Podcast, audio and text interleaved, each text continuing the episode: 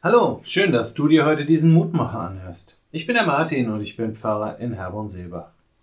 Bei der heutigen Losung habe ich sofort einen Ruf im Ohr, den ich aber auch nur selbst vom Hörensagen kenne.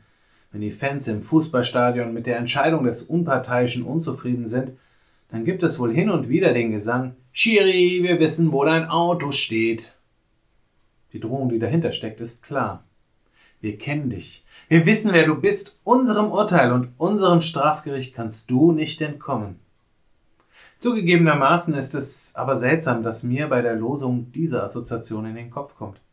Denn im zweiten Buch Mose, Kapitel 33, Vers 17 heißt es ja eigentlich, der Herr sprach zu Mose, Du hast Gnade vor meinen Augen gefunden und ich kenne dich mit Namen. Das ist doch eine sehr wohlwollende, fürsorgliche Aussage. Da geht es nicht um Urteil oder gar Strafgericht.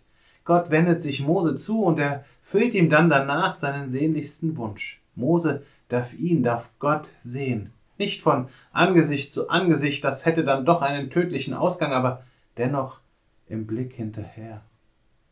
Im Blick zurück können wir die Wahrheit des göttlichen Zuspruchs meist viel besser erkennen als mitten in den Momenten, wo wir uns noch so sehr nach der Zuwendung Gottes sehnen. Denn mittendrin da fühlt es sich doch oft eher so an, als ob Gott uns gerade just in diesem Moment richten würde für das, wer wir sind und wie wir sind und was wir getan haben. Wir selbst wissen dann meist am besten und sehr genau, dass Gott jedes Recht dazu hätte.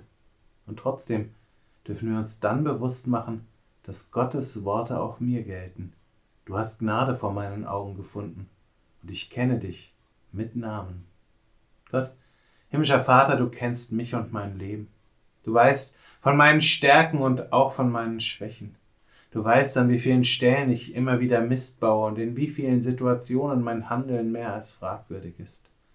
Und dennoch hast du dich mir zugewandt, bist in Jesus zum Christus geworden, nicht indem du mich verurteilt hast, sondern indem du mir mit Liebe begegnest, indem du mir meine Verfehlungen, meine Wut, meinen Ärger, meinen Hochmut und meinen Egoismus nicht zum Vorwurf machst, sondern mir zeigst, wie mächtig Güte, Gnade und Liebe sein kann.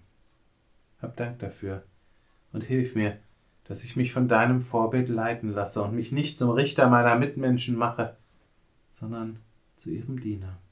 Amen. Morgen gibt es an dieser Stelle wieder einen neuen Mutmacher.